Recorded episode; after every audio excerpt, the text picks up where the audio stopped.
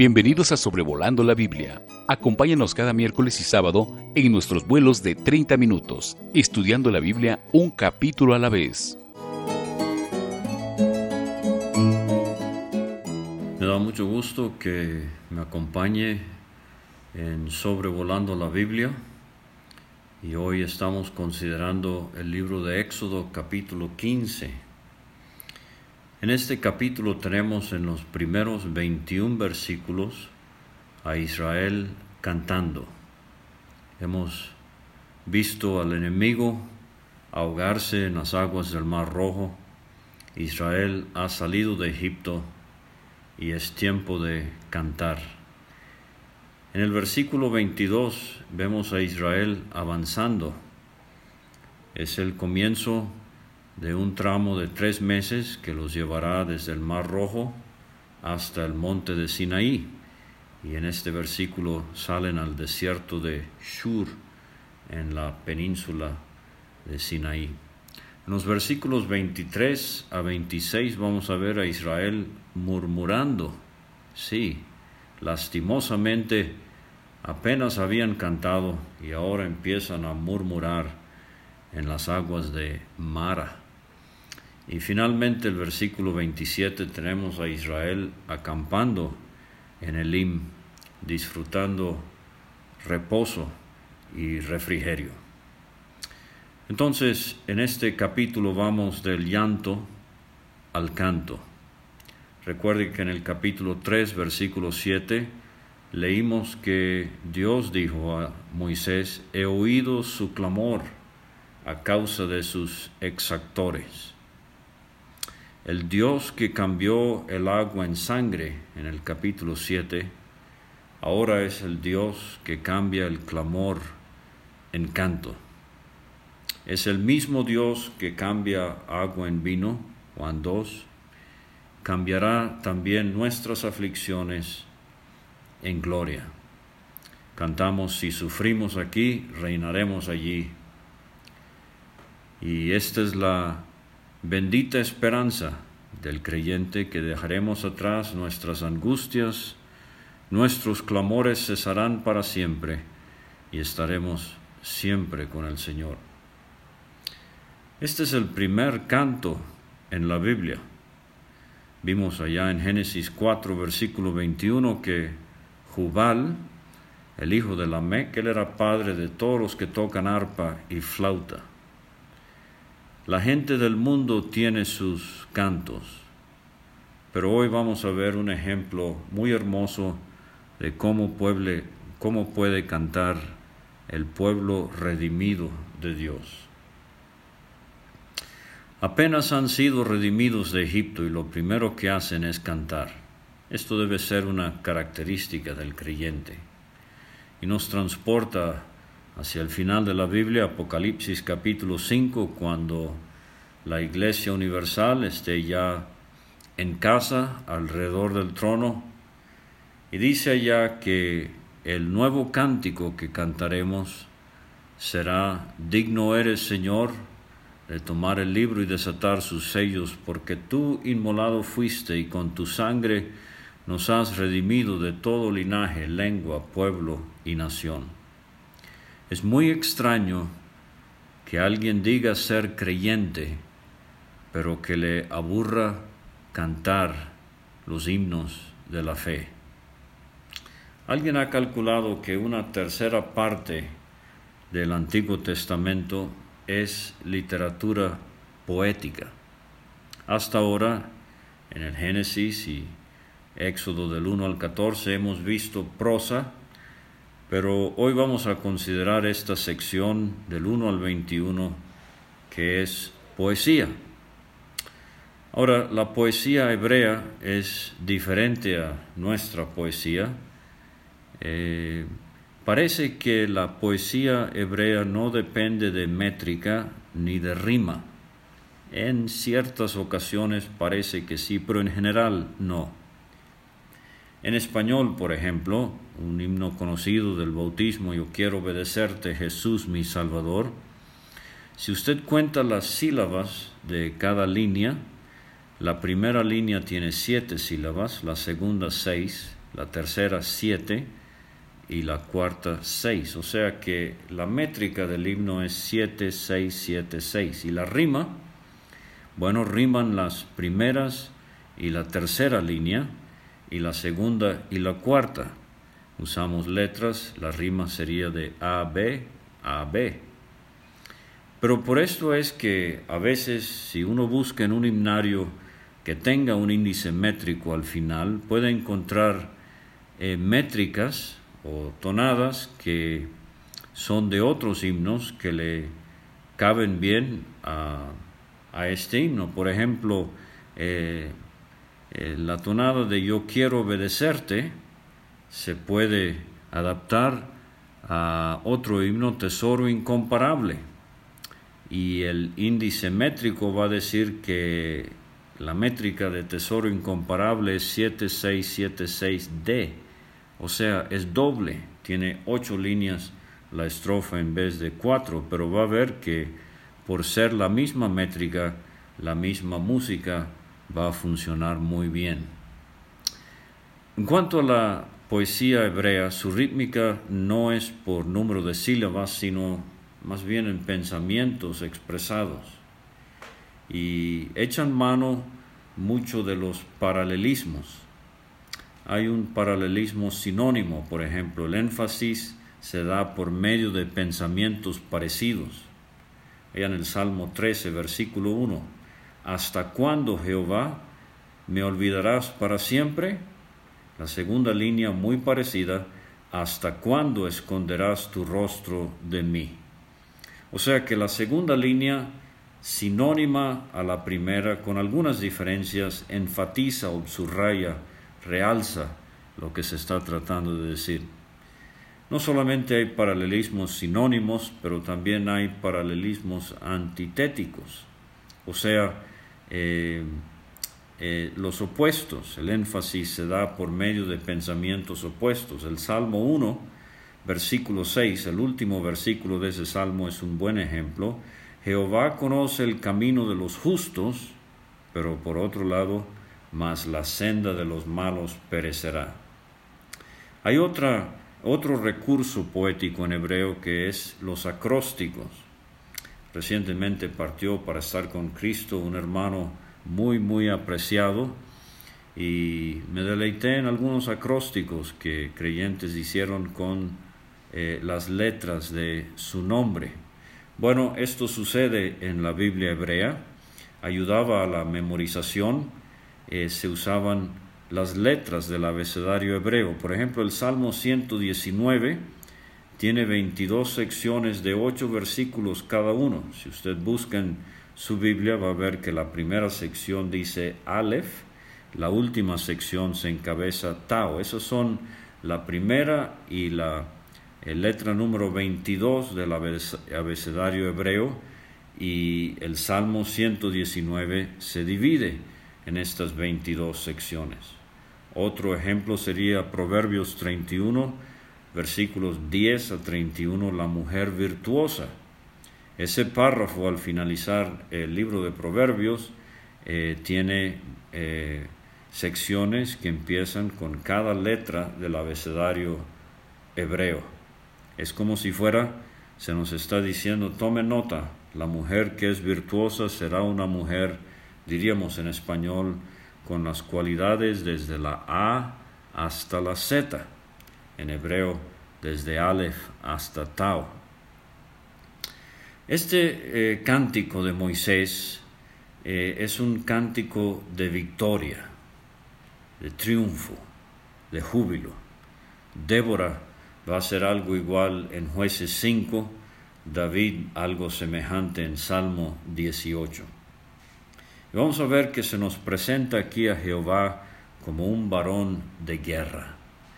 Cuánto eh, anima y levanta los ánimos cuando al final, por ejemplo, de la cena del Señor, eh, uno con otros creyentes se ha puesto de pie y ha cantado con mucho gozo, la lucha ha ganado. Grata, gloriosa noticia, sí, Cristo ha resucitado y pronto en su gloria vendrá. El erudito Alfred Eidersham, él dice que los judíos eh, cantan hasta el día de hoy trozos de este cántico cada sábado al finalizar sus celebraciones durante la libación, esa ofrenda complementaria cuando se derramaba eh, usualmente vino sobre el, eh, la ofrenda del holocausto. Ahora quiero notar que este cántico es un canto teocéntrico, o sea, el tema de este canto es Dios.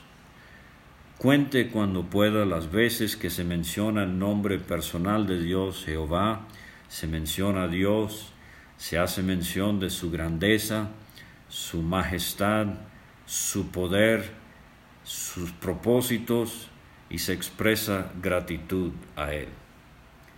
En este cántico no hay absolutamente nada de Moisés y Aarón, nada de la vara que tanto aparecía durante las plagas. En este canto uno lo canta y queda con la impresión que Dios fue el que lo hizo todo. Y así es. Himnos que exaltan a Dios, cánticos espirituales que exaltan al Señor Jesucristo. Eh, esto es lo que debe cantar el creyente. Eh, eh, estos serían himnos cristocéntricos. Por eso son los himnos muy apropiados para la cena del Señor. En la cena del Señor no venimos para pensar en nuestra salud o en las necesidades de enfermos, y los hay muchos y para eso hay oportunidad. Pero en la cena del Señor eh, venimos para eh, alabar, para cantar, para adorar al Señor. Y por eso debemos escoger con mucho discernimiento eh, himnos cristocéntricos. Yo le debo mucho a un anciano en la ciudad de Vancouver, Canadá, se llamaba William Funston, ahora con Cristo. Pero una vez cenando en su casa antes de una reunión, él me hizo este comentario. ¿Te has fijado, David, cuántos himnos, cantos hoy son egocéntricos? Hablan de mí en la pradera y de yo y de lo que yo siento y de lo que a mí me gusta. Pero entonces necesitamos himnos como este cántico que va a cantar Moisés, apoyado con eh, los varones en Israel, también con María su hermana y las mujeres, un cántico que exalza a Dios. Eh, es un canto eh, de tipo coro antifonal, y a esto me refiero que Moisés y los varones cantan, y al final vamos a ver en los versículos 20 y 21 que María y las mujeres respondían. O sea, vamos a ver las estrofas de este canto y parece ser que cada vez que los varones cantaban algo, las mujeres entonces cantaban también a manera de respuesta, alternándose varones y mujeres. Eh, este es el canto más antiguo de los hebreos, eh, como he mencionado ya, el primer canto de la Biblia, y vamos a considerarlo eh, con un poco más de detalle. Versículos 1 a 10 tenemos la primera estrofa, entonces cantó Moisés. Recuerde que Moisés vivió sus primeros 40 años en el palacio. La historia nos dice que los egipcios Tenían sacerdotes de sus religiones paganas que cantaban cuatro veces al día, al amanecer, al mediodía, al anochecer y una vez durante la noche. Moisés escuchó eh, seguramente este canto y Dios estaba preparando a su siervo, no para cantar eh, cantos paganos obviamente, pero aquí el hombre que había dicho que no sabía hablar bien, canta muy bien. Y dice el versículo 1, entonces cantó Moisés y los hijos de Israel este cántico a Jehová. Esto es muy interesante, a Jehová le están cantando a Dios. Yo espero que tenemos esto en mente en nuestras reuniones.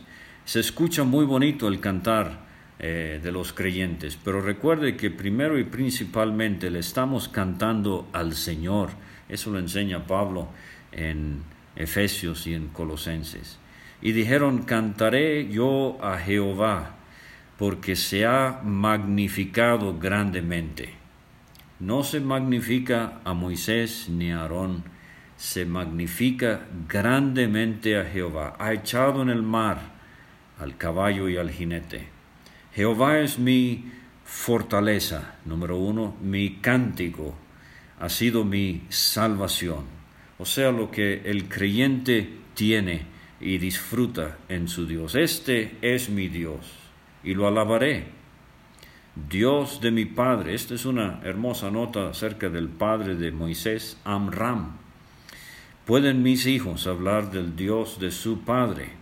Pueden sus hijos eh, hablar del Dios de su Padre. Y lo enalteceré, dicen ellos en su canto. Aquí está, Jehová es varón de guerra, Jehová es su nombre. Y gracias a Dios, porque la guerra de todas guerras, de todas las guerras, se libró en la cruz del Calvario, cuando el Señor Jesucristo venció al diablo, el enemigo de Dios y de nuestras almas, y es cuestión de tiempo para que Él sea consignado eternamente a su fin en el lago de fuego. Jehová es su nombre. Echó en el mar los carros de Faraón y su ejército, y sus capitanes escogidos fueron hundidos en el mar rojo. Recuerde capítulo 1, el faraón ahogando a niños en el Nilo. Bueno, ahora Dios ahoga al faraón y a sus capitanes en el mar rojo. Los, los abismos los cubrieron, descendieron a las profundidades como piedra. Tu diestra. Aquí hay un cambio, ya no está hablando Moisés en el canto acerca de Dios, le está hablando a Dios o le está cantando eh, y le dice tu diestra varias veces en este cántico, tu diestra, normalmente la mano más fuerte. Eh, esto sería eh, un lenguaje onomatopéyico donde se le atribuyen a Dios eh, características, cualidades humanas. Obviamente Dios es espíritu.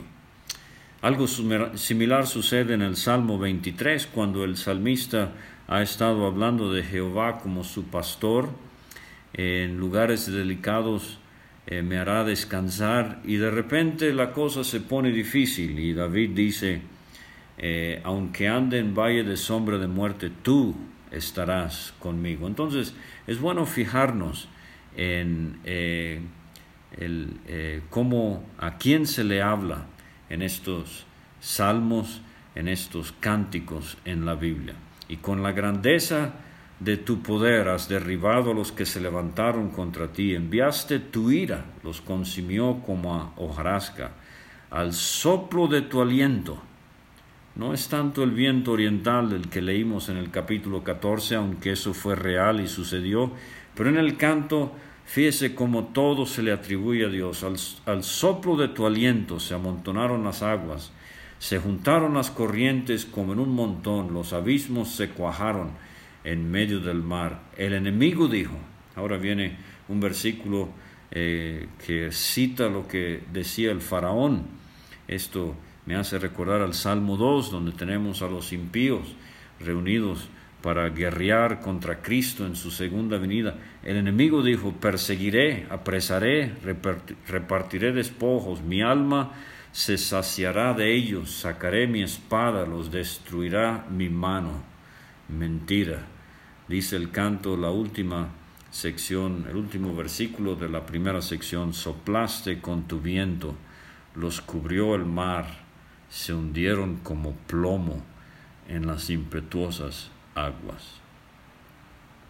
Ahora viene la segunda parte del cántico, eh, versículos 11 a 13.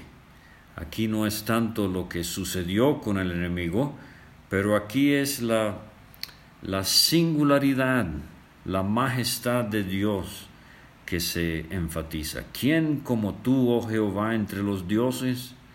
¿Quién como tú, magnífico en santidad? Miqueas 7:18, eh, ¿quién, eh, qué Dios como tú, que perdona la maldad y olvida el pecado del remanente de su heredad? no retuvo para siempre su enojo porque se deleita en misericordia. Varias veces, especialmente en los salmos, tenemos esta pregunta, ¿quién como tú? Mi eh, respuesta favorita es esa en Miqueas 7:18, ¿quién, eh, qué Dios como tú que perdona la maldad? Y dice el versículo 11, terrible, en maravillosas hazañas, hacedor de prodigios Extendiste tu diestra, la tierra los tragó. Condujiste en tu misericordia. Esta es la palabra Gesed en hebreo, una palabra clave. Eh, eh, lo traducimos como misericordia, como el amor leal, fiel de Dios. Condujiste en tu misericordia a este pueblo que redimiste, redimido con sangre, redimido ahora con poder, lo llevaste con tu poder a tu santa morada. Ahora viene la tercera sección del cántico, es el efecto que esta hazaña, que este gran evento tendrá en los países, en las gentes que Israel va a enfrentar en su travesía hacia la tierra prometida. Dice el versículo 14, lo oirán los pueblos y temblarán. Y ahora viene en orden eh, las naciones que enfrentarían, se apoderará dolor de la tierra de los filisteos. Entonces los caudillos de Edom se turbarán, a los valientes de Moab, recuerde, vamos a ver la historia de Balak llamando a Balaam, eh, porque Moab les sobrecogerá temblor, se acordarán todos los moradores de Canaán, se acuerda de Raab cuando cruzaron el río los espías y Raab les dijo, nosotros sabemos que Dios es arriba, Dios arriba en los cielos y abajo en la tierra.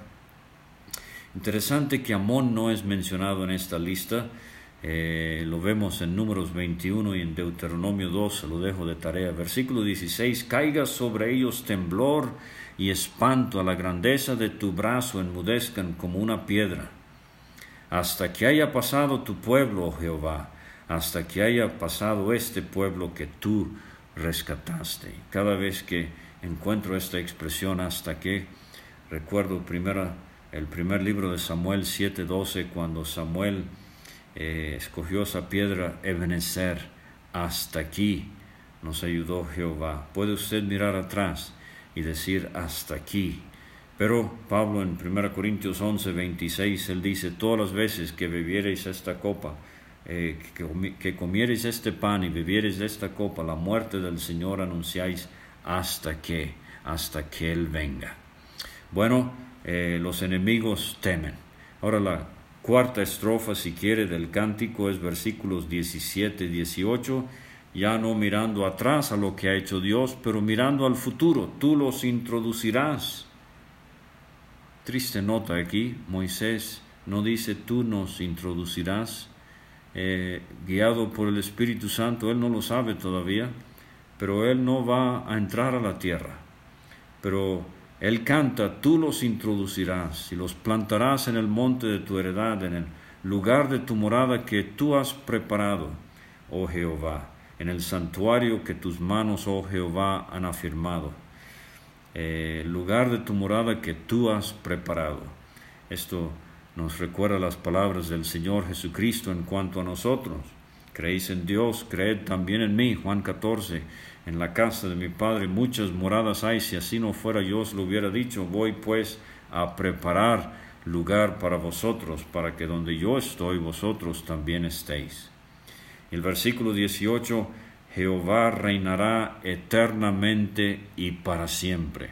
A veces temo que sabemos que Cristo va a reinar durante el milenio, pero recuerde que el milenio es nada más una etapa, una breve etapa, aunque diez siglos de oro sobre la tierra, Cristo será el rey, el milenio es la primera breve etapa del reino eterno de nuestro Señor Jesucristo. Y dice el versículo 19, porque Faraón entró cabalgando con sus carros y su gente de a caballo en el mar, Jehová hizo volver las aguas del mar sobre ellos, mas los hijos de Israel pasaron en seco por en medio del mar. Ahora, eh, aquí viene lo antifónico, eh, dice el versículo 20, María la profetiza.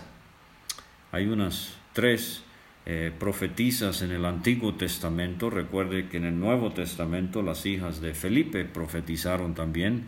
Pero en Miqueas capítulo 6, versículo 4, María es mencionada a la par de Moisés y Aarón, como en este capítulo, como eh, cierto tipo de lideresa entre el pueblo.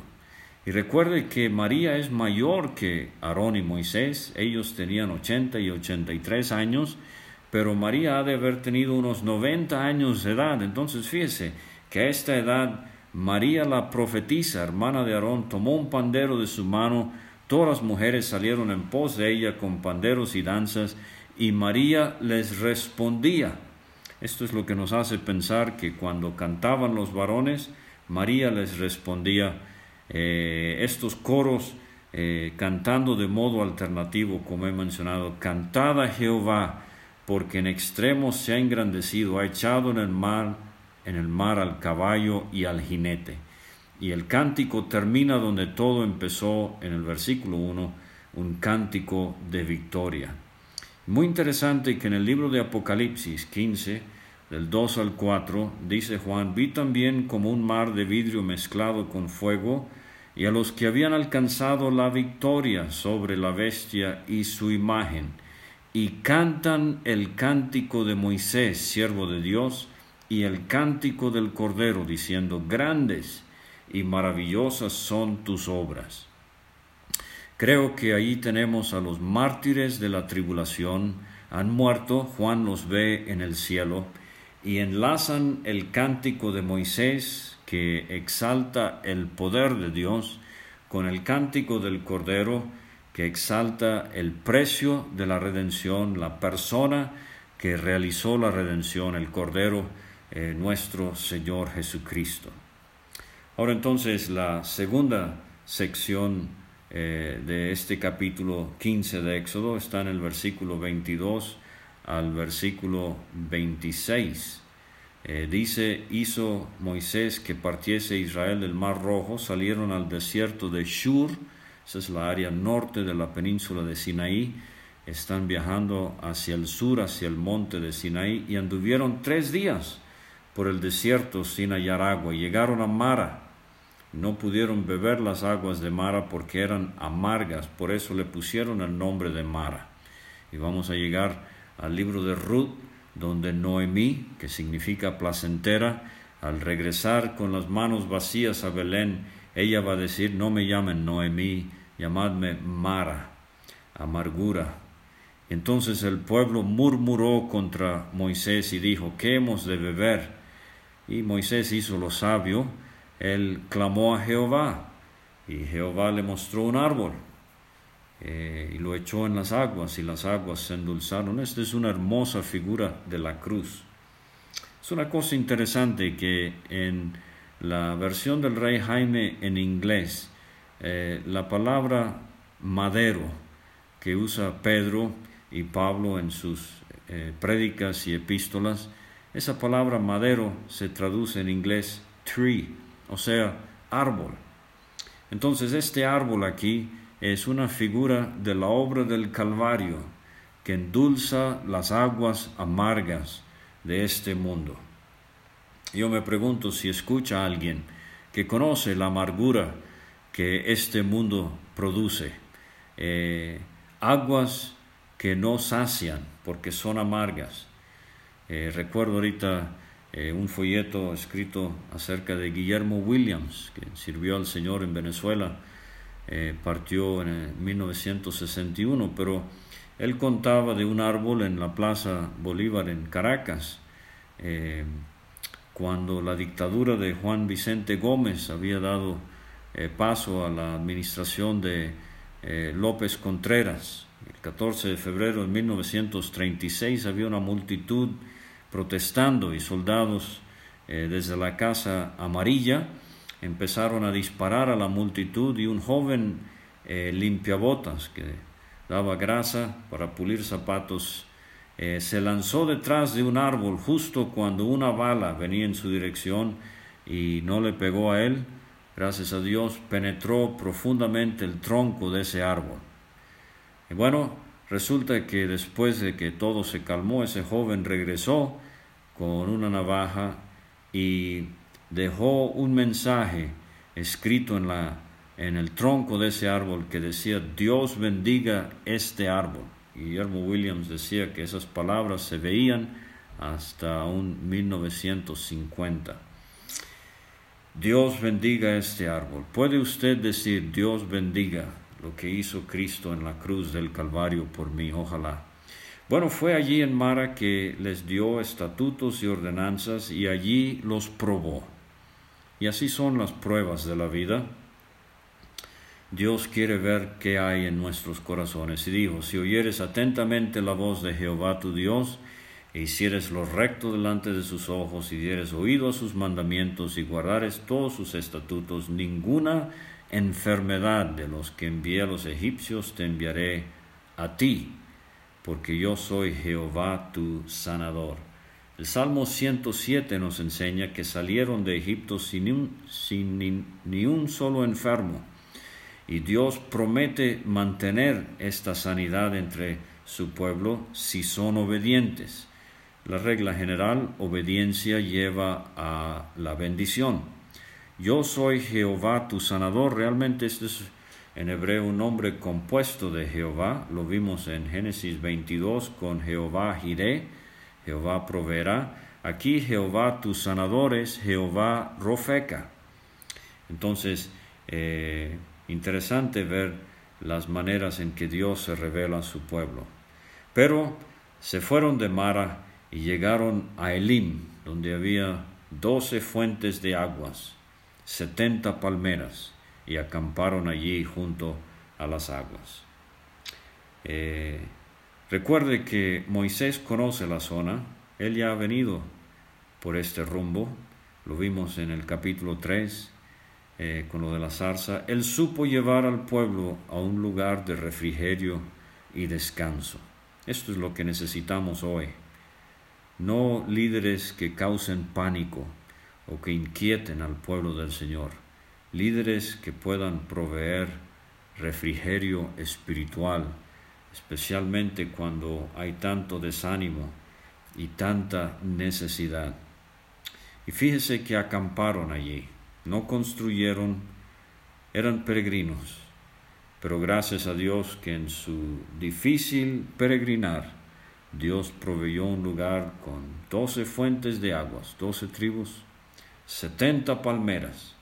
La palmera en la Biblia nos habla de permanencia, eh, eh, de, sombra obviamente, y el pueblo de Israel disfrutó este refrigerio antes de seguir adelante hacia el monte de Sinaí primeramente y luego la tierra de Canaán. Usted y yo también estamos peregrinando, querido creyente. Cuidado con la amargura, Dios nos ayude a cantar y a ensalzar su nombre. Muchas gracias y nos vemos pronto en Éxodo capítulo 16. Gracias por escuchar este estudio. Escríbenos a sobrevolando la Biblia gmail.com. Visita nuestra página www.graciamasgracia.com. Hasta la próxima.